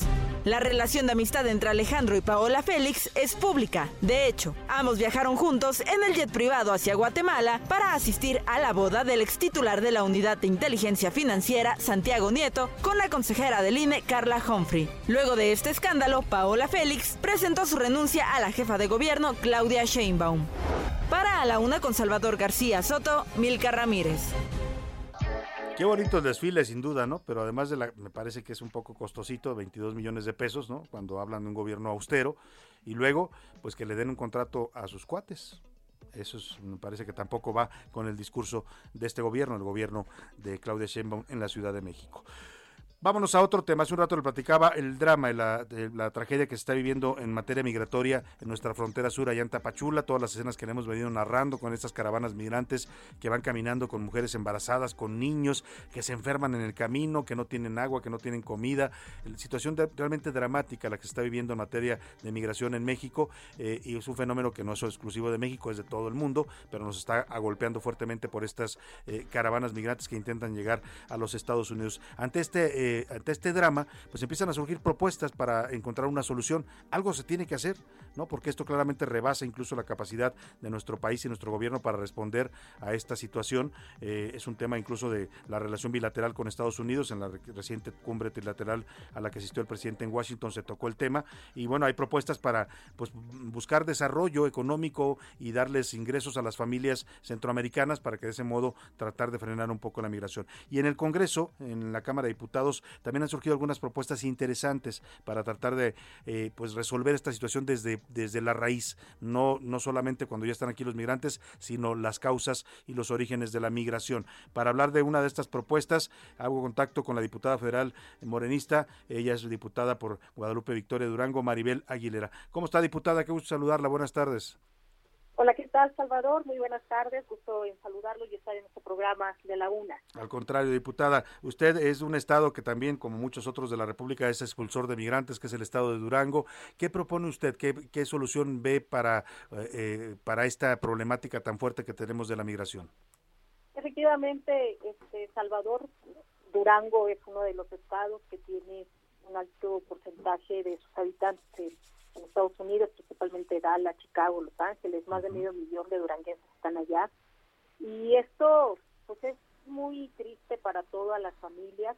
La migración eh, sigue sin parar. Nos estamos quedando con municipios, con comunidades, con pueblos, eh, donde está la mujer al frente o donde están nuestros abuelitos al frente y donde los jóvenes quieren seguir el mismo camino del abuelo, del tío, del papá, en irse a Estados Unidos. Entonces, en base a todo esto, Salvador, me he dedicado a hacer un trabajo eh, de campo, un trabajo también administrativo, en donde, pues, poniendo en la mesa eh, el trabajo de nuestras familias de migrantes y el sacrificio que hacen una vez que se desintegra la familia por uno de los eh, más importantes miembros, que la mayoría es el papá, pues sí nos deja una parte resuelta por medio de las remesas. ¿Qué parte resuelta nos deja? Pues nos deja que eh, las remesas se van para cubrir el gasto, ¿no? El gasto corriente de una casa. Pero estas remesas no se acumulan ni generan fuentes de empleo. Entonces, ¿cómo poder atender las causas de la migración y evitar que otro integrante valioso de nuestra familia se vaya y en su momento lograr decirle al que se fue que regrese, ¿no? Entonces, fíjate que presenté unas iniciativas en la Cámara de Diputados en la legislatura anterior, en donde tuve oportunidad de estar en la Comisión de Migrantes y ahora pues entré a la Comisión de Gobernación, aparte de Hacienda, para darle continuidad a esta iniciativa que está turnada en la Comisión de Gobernación y precisamente tiene eh, tres eh, puntos. Primero, impulsar un programa nacional que beneficie a todas las familias de los migrantes. Dos, empoderar a las mujeres para que empiecen a, a capitalizar parte de esas remesas, el mejor uso y cómo puede intervenir y apoyar los gobiernos del federal, estatal y municipal con una estrategia también de participación con Estados Unidos y todos los que son aliados a México que están allá. Entonces es una iniciativa que es impulsada principalmente por las familias de los migrantes, en donde tuve oportunidad de realizar mesas de trabajo, de realizar algunos foros, de realizar grupos de enfoque, en donde cada integrante, tanto el joven, la mamá, el abuelito, pudieran dar la experiencia de vida y qué es lo que requieren para no desplazarse más a Estados Unidos. Entonces yo creo que todos tenemos que hacer acciones conjuntas para lograr primero que nuestras familias en México dejen de desintegrarse. Claro. Ahora, esta, este apoyo que usted propone para las familias de migrantes, ¿en qué consistiría? ¿Estamos hablando de apoyos económicos directos? ¿Estamos hablando de programas para fomentar eh, creación de empleos? ¿Cómo, ¿Cómo sería el apoyo? Fíjate, nosotros estamos proponiendo implementar cinco componentes, cinco acciones. Primero, tenemos que tener un diagnóstico oficial de cuántas familias de, de, cuántas familias mexicanas con migrantes en el exterior tenemos, cuántas son las que se quedaron en México desintegradas. Segundo, ¿en dónde están esas familias de migrantes? Tercero, y muy importante, ¿qué necesitan estas familias de los migrantes porque si bien puede estar cubriéndose una parte económica con las remesas, pero a lo mejor traen otro problema derivado de esa gran desintegración de la familia tan dolorosa, como puede ser problemas de salud en la jefa de familia, que se quedó al frente de la responsabilidad, como pueden ser problemas de obesidad, como pueden ser en los hijos, como pueden ser problemas de adicciones, eh, miles de problemas que se derivan de la desintegración de la familia y que la mujer tiene que hacer frente o el abuelito o el padrino o el tío que se quedó con parte de la familia en México. Bueno, una vez que sepamos un diagnóstico general para conocer cuál es el problema que está afectando a esa familia desintegrada, pasar al segundo componente, que es la implementación toda la política pública, todos los programas y todas las acciones que hay en los gobiernos, ¿sí? Para poder unificar todos estos recursos económicos, humanos, materiales y, y brindar atención integral a las familias, en temas de salud, temas de educación, en temas de derechos humanos, en temas de turismo, en temas de cómo organizarnos las familias que se quedaron aquí y cómo vamos a ir identificando de cada familia esas vocaciones y esos talentos para poderlos inducir y conducir al ABC del emprendimiento. Claro. Pues suena bastante interesante la propuesta, diputada, de verdad, y yo creo que es un tema que eh, se ha dejado de lado. Nos, nos quedamos con la parte que decía usted eh, positiva, e incluso el propio presidente López Obrador habla mucho del, del, papel que juegan las remesas y nuestros migrantes que apoyan a sus familias en México, pero también lo que dice usted, atrás de esta migración y de este fenómeno hay toda una problemática que el gobierno tiene responsabilidad de atender. Pues eh, estaremos bien atentos al, al, curso que se le dé esta propuesta ahí en la Cámara de Diputados, diputada, y vamos a estar en contacto con usted si nos lo permite. Claro que sí, Salvador. Muchísimas gracias por el interés, por el espacio y pues, continuaré con ustedes informándoles de estos grandes avances. Sin duda, temas importantes que hay que atender en este país. Gracias, diputada federal eh, eh, Maribel Aguilera, diputada por Guadalupe Victoria Durango. Muchas gracias, muy buenas tardes. Gracias, hasta Ahí está el tema interesante, esto que proponía de que se apoya a las familias que reciben remesas, ¿eh? porque sí, eh, hay familias que reciben una cantidad importante de recursos en dólares, pero luego pues se los gastan, como dice eh, la diputada, en el gasto normal y podrían invertir en algún negocio, podrían también, si son correctamente asesorados, pueden hacer que ese dinero también produzca para la economía mexicana, no solo para mantener a sus familias. Vámonos rápidamente a los temas deportivos. Antes déjeme le cuento, antes de irnos con Oscar Mota, este anuncio que está haciendo Viva Aerobús. Mire, Viva Aerobús que andan problemas con el gobierno, con la Profeco sobre todo, ¿no? Porque la Profeco ya acusó a tanto a Viva Aerobús como a Volaris, pues de que hacen prácticas engañosas a los consumidores, ¿no? Le dicen a ustedes que son aerolíneas de bajo costo y le ponen ahí en la publicidad, ah, eh, vuelo a Guadalajara, 800 eh, pesos, ¿no? y usted dice, ay, lo compro, ¿no? A Monterrey, 900 pesos lo compro. Ya cuando entra, sí, pero el asiento te cuesta tanto. Ah, ¿no? Para sentarse. Y luego la maleta, si quieres, te cuesta tanto, ¿no? Y luego y ya acaban con una cuenta de 3 mil pesos, de los 800 que le ofrecían. Y, lo que está cuestionando la, la Profeco sobre todo es esto de que no le quieran dar ni la posibilidad de llevar una maleta pequeña en el avión.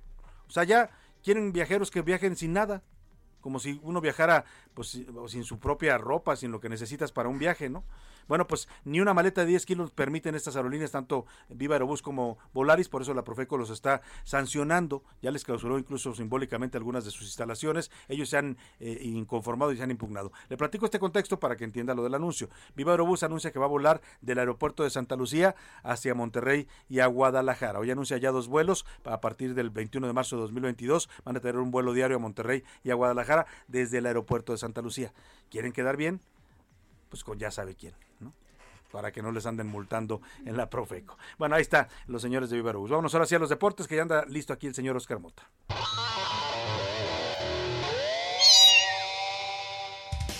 Oscar Mota, ¿cómo estás? Te, mandaron un gatito por ahí que hizo miau. Pisé a Javi, pisé el callo de Javi y así sonó ahorita que pasé. Dice Javi que así, así suenan tus pumas.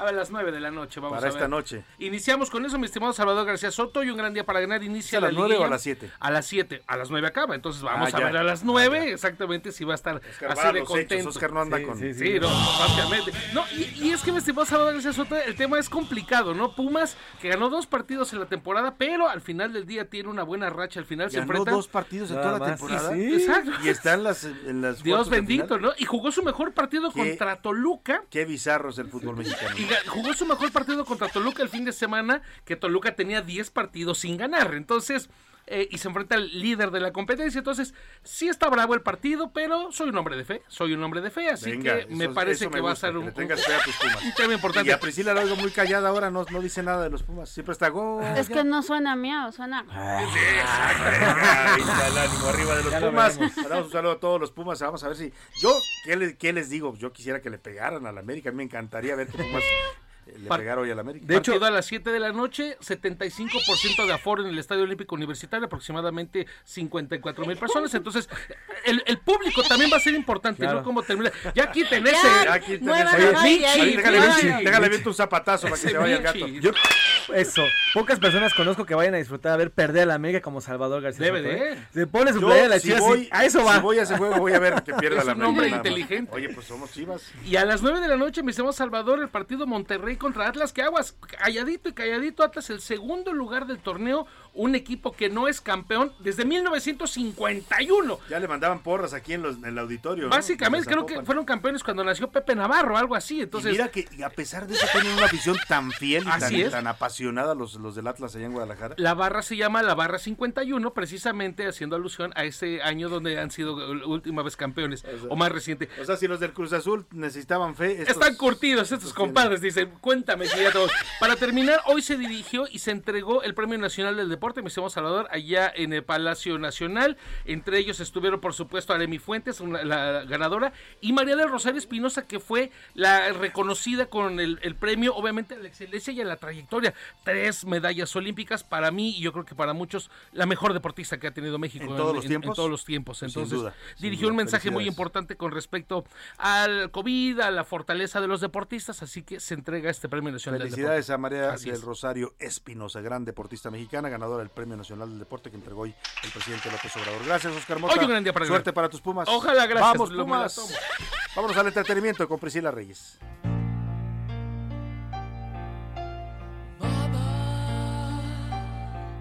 just killed a man, put a gun against